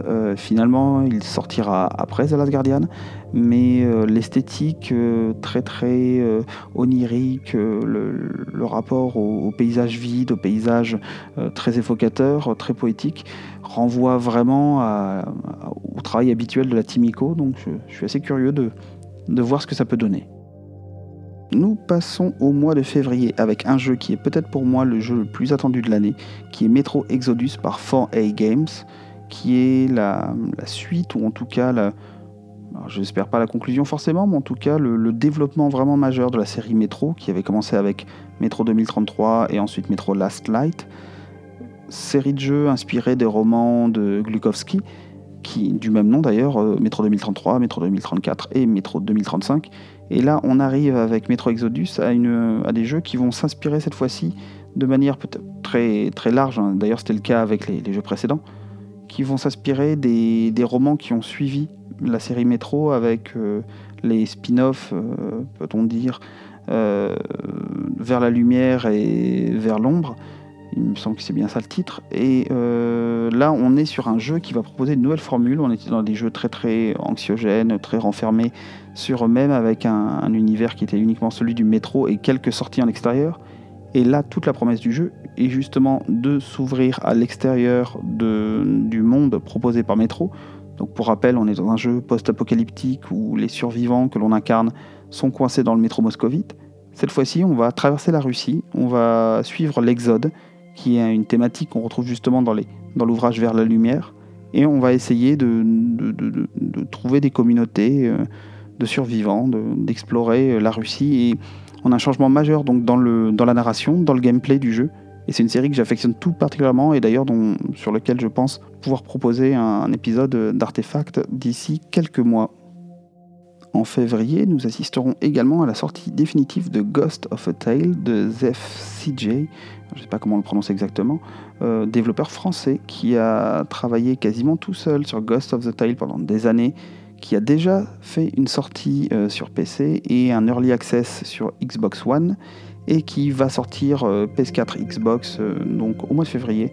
C'est un jeu qui est absolument somptueux. Si vous aimez l'animation, si vous avez vu Brisby et le secret de Nîmes, si vous aimez des jeux avec une atmosphère incroyable et euh, un gameplay qui fonctionne sans jamais en faire trop, justement, c'était une des, envies du, développeur, ce qu'il a expliqué diverses, lors de diverses interviews, c'était vraiment de se limiter à quelque chose qui fonctionne sans chercher à rentrer dans un système de RPG complexe. Euh, et on va garder juste un, gameplay de cœur qui, est recentré sur une aventure dans laquelle on va incarner une petite souris qui, dans un univers médiéval qui doit, euh, euh, qui doit progresser et il me semble délivrer d'autres personnages. Et pour rester très très flou hein, dans les enjeux, on est à quelque chose. Voilà, moi j'ai eu l'occasion de mettre la main sur la version Early Access du jeu. Pour l'instant, je n'y touche plus et j'attends vraiment la sortie du jeu pour en profiter complètement. Mais c'est quelque chose à la fois de, remarquable dans le, dans le travail qui a été effectué et euh, d'admirable dans le, résultat qui est obtenu, en fait, tout simplement. Pour les jeux que j'ai retenus pour le mois de mars, alors on va faire beaucoup dans le monstre, hein. malheureusement ou heureusement vous connaissez mes habitudes. Le premier jeu sera Devil May Cry 5 par Capcom, euh, voilà, qui reprend les, bases de la série et qui propose un nouvel épisode qui m'a l'air pour l'instant très alléchant. The Sinking City par Frogwares. Alors je vous parlais récemment de Call of Cthulhu. Euh, voilà une autre proposition toujours en rapport avec Lovecraft, réalisée par le studio à qui l'on doit les, récents jeux Sherlock Holmes. L'univers a l'air très intéressant, je ne sais pas du tout ce que ça va donner au niveau technique, au niveau du gameplay, mais en termes d'univers et de propositions, et d'ailleurs c'était déjà le cas avec les Sherlock Holmes, je pense qu'on va être sur quelque chose de, voilà, qui mérite d'être vu. Ensuite, pour terminer le mois de mars, encore des monstres, encore des créatures, mais cette fois au Japon, avec Sekiro Shadow Die Twice par From Software, donc on ne les présente plus, hein, les studios derrière, Dark Souls, Bloodborne. Un jeu qui est une sorte de, reprise du, gameplay de la série Tenchu, adapté à la, sauce From Software. Bon, pour l'instant, moi, j'en sais pas plus que ce que vous avez peut-être déjà pu voir dans les bandes annonces, mais bien évidemment, je fais confiance au studio pour faire quelque chose de remarquable. En termes de direction artistique d'univers, on est sur une sorte de, de, Japon médiéval fantasmé, euh, complètement délirant, dans lequel on va, on va croiser des, des yokai, des oni, des monstres japonais, tout ce qu'il faut pour me plaire. Pour finir cette séquence, euh, je vous propose donc une longue liste de jeux euh, qui sont datés pour 2019 mais qui ne sont pas forcément annoncés très précisément avec des choses très très différentes. J'ai essayé d'aller voir de différents côtés. Vous allez voir, bon, forcément, on retrouve pas mal de choses qui a trait à l'horreur, mais pas uniquement. Euh, et je démarrer, alors là j'ai fait par ordre alphabétique, on a fait très simple, avec Away, Journey to the Unexpected d'Aurélien Regard, qui s'annonce très très bien, une sorte de, RPG à la première personne, dans un univers euh, très, très dessiné, très animé pour dire vrai. Et euh, on est sur une proposition de gameplay qui a l'air originale et une esthétique vraiment sympathique un jeu qui qui m'intrigue énormément, je ne sais pas du tout ce que ça a donné. Euh, Biomutant de Experiment 101. Donc ce action RPG euh, à base de créatures euh, qu'il est possible de faire muter avec un univers où on va se battre avec une sorte de, petit animal à fourrure assez étrange qui ressemble un peu à un opossum un peu énervé. voilà, on est sur quelque chose de, très étonnant, une esthétique un peu post-apocalyptique mais uniquement avec des animaux qui auraient muté. Le jeu m'attire depuis qu'il a été présenté dans, les salons mais j'avoue je ne sais pas exactement quoi il va en retourner. Dans un autre genre, Control de Remedy Entertainment, donc Remedy à qui on doit Alan Wake, que pour ma part j'ai vraiment énormément aimé, qui nous propose cette fois-ci un jeu qui a l'air de revenir à des choses plus simples que les projets qu'ils ont mis sur pied récemment, qui impliquaient euh, du, cross-média, des choses euh, qui partaient un peu dans tous les sens. Cette fois, on revient du jeu vidéo euh, pur et dur, avec un jeu dont l'esthétique est absolument remarquable. C'est une sorte de jeu de SF dans un univers très géométrique, très ou des, voilà. Je, vous laisse découvrir la vidéo. C'est assez difficile à décrire. On est sur quelque chose d'assez particulier, mais qui s'annonce très prometteur. Alors un jeu qui m'intéresse énormément à présent, un jeu qui nous vient de Thaïlande et c'est suffisamment rare pour être noté, qui est déjà sorti en 2017 sur PC mais qui est sorti en 2018 sur PS4 mais malheureusement uniquement euh, en Amérique du Nord et qui devrait sortir d'après les développeurs courant 2019, sans doute dans le premier trimestre 2019, un jeu qui s'appelle Home Sweet Home par Ig Game et qui est un jeu d'horreur thaïlandais qui s'inspire du folklore thaïlandais, qui s'inspire du folklore en tout cas ou des légendes urbaines thaïlandaises. Et c'est quelque chose de suffisamment étonnant et rare pour être souligné. Alors ça a l'air d'être un jeu d'horreur à mi-chemin entre Outlast et Silent Hill. Au niveau du gameplay, je pense qu'on est plus du côté d'Outlast, mais au niveau de l'univers, on est sur quelque chose qui est très intéressant en termes d'iconographie, et c'est justement ça tout l'intérêt d'avoir recours aux légendes urbaines thaïlandaises, c'est qu'on est sur des choses qui sont assez originales par rapport à ce que l'on peut voir habituellement dans les jeux d'horreur. Dans un style totalement différent, Mineko's Night Market, Un jeu avec des chats très mignons, oui, développé par Game, Games d'ailleurs, où il s'agit de... Alors au niveau du gameplay, on est sur quelque chose de... avec... on est à mi-chemin entre l'aventure, la gestion et, le commerce. Euh, et on est sur quelque chose avec des, petits chats vraiment très très très mignons. J'insiste sur les chats, mais vraiment, euh, je vous conseille d'aller voir le site, ça vaut le coup d'œil. Dans un autre registre, euh, on revient un peu à ce que j'évoquais avec Home Sweet Home. On est avec Monstrum. Alors c'est également un jeu qui est déjà sorti sur PC, mais qui a été annoncé pour début 2019 sur PS4 et très certainement Xbox qui est un jeu qui est développé par la team Junkfish et qui est une sorte de roguelite dans un univers horrifique. L'esthétique est assez intéressante. Alors, je ne mettrai pas ma main à couper que ce soit le meilleur jeu du monde, mais euh, voilà, c'est euh, la tentative du roguelite. Moi, je vous avoue que ça me sort un peu par les yeux tellement ça a été mis à toutes les sauces. Donc, ces jeux où il s'agit de répéter euh, x fois les mêmes actions pour tenter d'avancer de plus en plus dans le jeu en débloquant des pouvoirs qui permettent d'avancer plus facilement, etc. Voilà, donc des jeux où il s'agit de refaire tout le temps les mêmes choses, et généralement des jeux où l'espace, les décors sont générés de manière aléatoire. Ça tourne assez facilement en rond quand ce n'est pas bien fait, donc je ne sais pas à quoi m'attendre, mais la bande-annonce est malgré tout intrigante.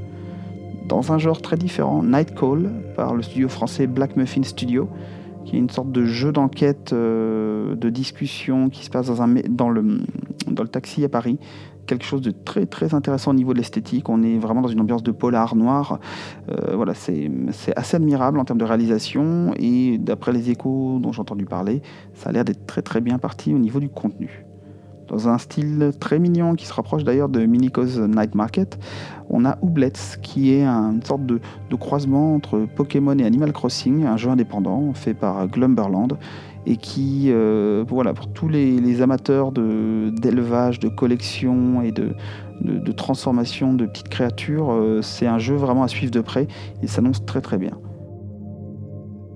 Ori and the Will of Wisps par Moon Studios, donc la suite de Ori and the Blind Forest un superbe jeu de plateforme euh, Metroid-like dans l'esprit. Euh, quelque chose de. Voilà, c'était un, jeu qui a eu un gros gros succès d'estime et qui me semble c'est assez bien vendu, avec une direction artistique somptueuse où on est vraiment dans quelque chose qui évoque des dessins animés de très très bonne facture. Et voilà, nous, la suite qui nous est proposée. Alors j'imagine que les mécaniques vont être toujours aussi euh, solides. On avait des mécaniques de plateforme assez exigeantes. pour accéder à la fin du jeu, il fallait quand même en vouloir et euh, j'avais eu quand même quelques difficultés sur certaines parties du jeu. Mais voilà, une musique incroyable, une esthétique superbe et euh, une très très bonne plateforme. Donc si le jeu est au moins au niveau du premier épisode, on devrait avoir un jeu vraiment de qualité. Alors jeu qui me rend curieux sans que je sache vraiment vraiment de quoi il va en retourner, Rage 2, donc par Avalanche Studios et développé, produit par Bethesda, la suite de Rage, donc tout bêtement, et avec un jeu de tir qui m'a l'air d'être axé vraiment sur le côté décérébré. Euh, on est sur quelque chose d'assez idiot dans l'esprit et d'assez défoulant. Faut voir. Euh, le premier épisode, moi, je fais partie des, des, quelques personnes qui avaient trouvé ça très intéressant, euh, ce monde post-apocalyptique. Alors, certes, déjà vu, mais avec une proposition en monde ouvert, même s'il était un peu limité, qui était plutôt intéressante. Et euh, voilà, là, les développeurs ont l'air d'avoir accès sur le côté euh, des fouloirs. On va voir ce que ça va donner, ça peut être intéressant. On revient à l'horreur avec le studio Supermassive Games, à qui l'on doit Until Dawn, avec cette fois sa série de jeux, son projet euh, Dark Picture Anthology qui sera un ensemble de, jeux d'horreur qui, je pense, vont chaque fois renvoyer à des univers cinématographiques spécifiques. Avec ce premier épisode, The Man of Medan, euh, les bandes annonces étaient assez, assez parlantes. Alors bien évidemment, il faut aimer les, les jeux qui sont quasiment des films interactifs, mais euh, Until Dawn était pour moi une belle réussite, même si j'y étais allé un peu avec des pincettes au départ. J'espère que The Man of Medan et toute la série de jeux Dark Pictures Anthology sera tout aussi intéressant. Ensuite, nous avons Tunic par Dicey, qui est un petit jeu très très mignon, avec une sorte de Zelda-like, euh, avec un petit renard. Euh, visiblement, d'après les premiers retours, le jeu est assez court et assez classique dans ses mécaniques, mais voilà, l'esthétique vaut vraiment le coup. On est face à vraiment quelque chose d'extrêmement mignon. Ensuite, toujours dans le mignon mais un peu plus farfelu, Untitled Goose Game. Je vous en avais parlé euh, de ce jeu développé par House House euh, quand j'avais évoqué euh, Raccoons et que j'avais évoqué Donut County. Euh, voilà, c'est toujours à sortir, euh, toujours sur Switch et PC, il me semble, et ça a l'air toujours aussi farfelu. Cette simulation doigt où on est censé embêter tous les villageois, en tout cas le plus possible. Ça a l'air assez, assez, assez drôle beaucoup plus gros dans, le, dans la forme et beaucoup plus triste dans le fond, The Last of Us Part 2, donc par Naughty Dog, hein, la suite du très fameux The Last of Us. Pour l'instant, nous n'en avons vu que plusieurs bandes annonces euh, assez explicites quant au contenu, à la noirceur et à la violence du jeu. Moi, j'avais énormément aimé le, premier jeu pour ce qu'il avait à raconter, même si ses mécaniques étaient un peu datées.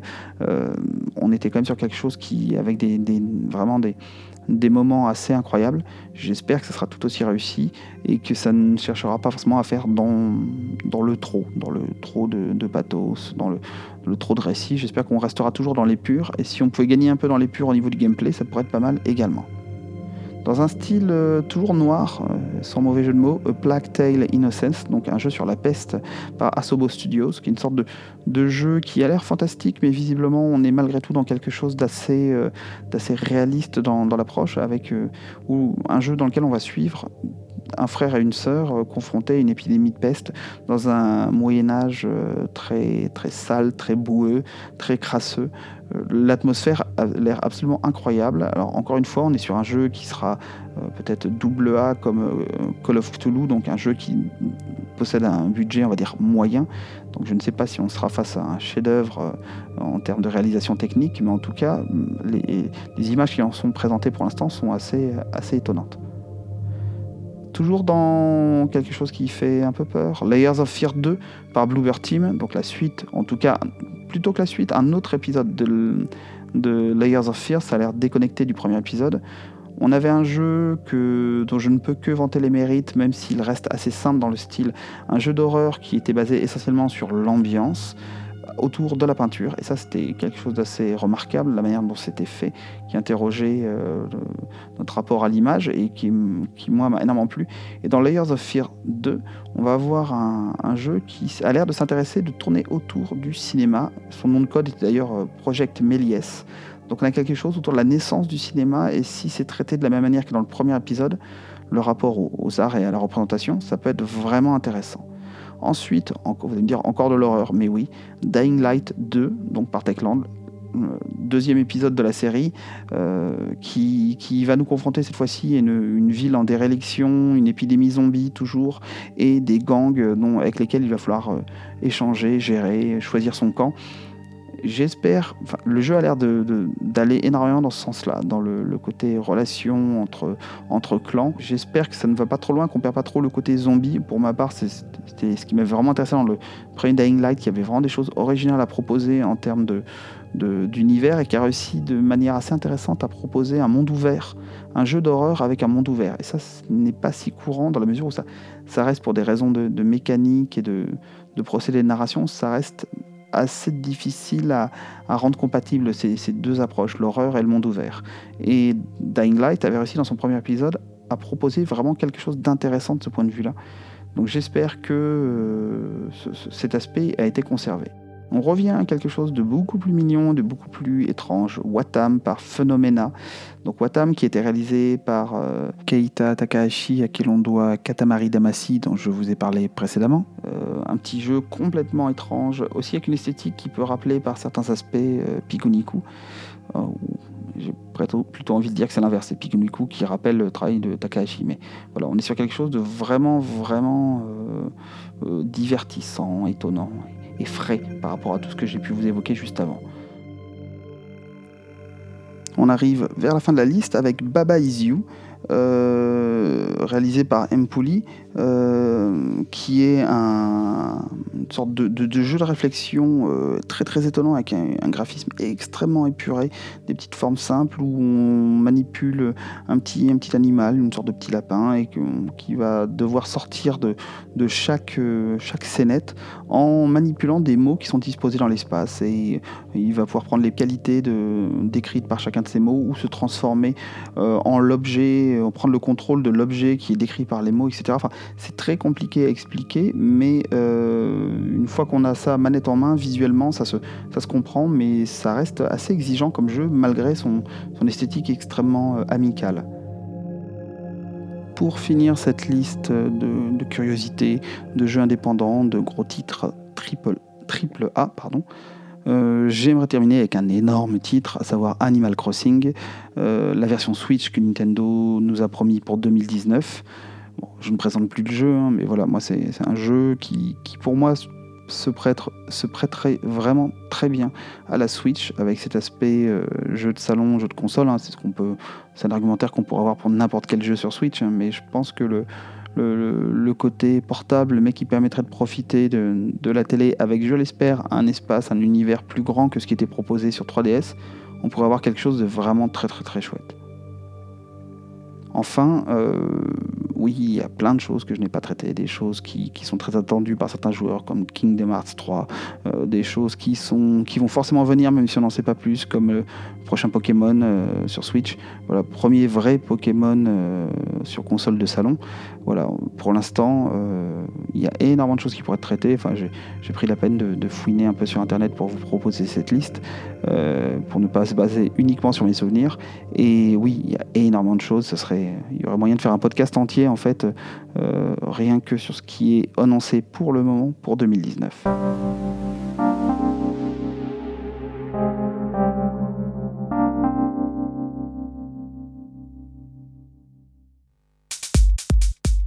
Nous voilà à la fin de ce cinquième épisode d'Artefact, également à la fin de ce double dossier sur Bioshock.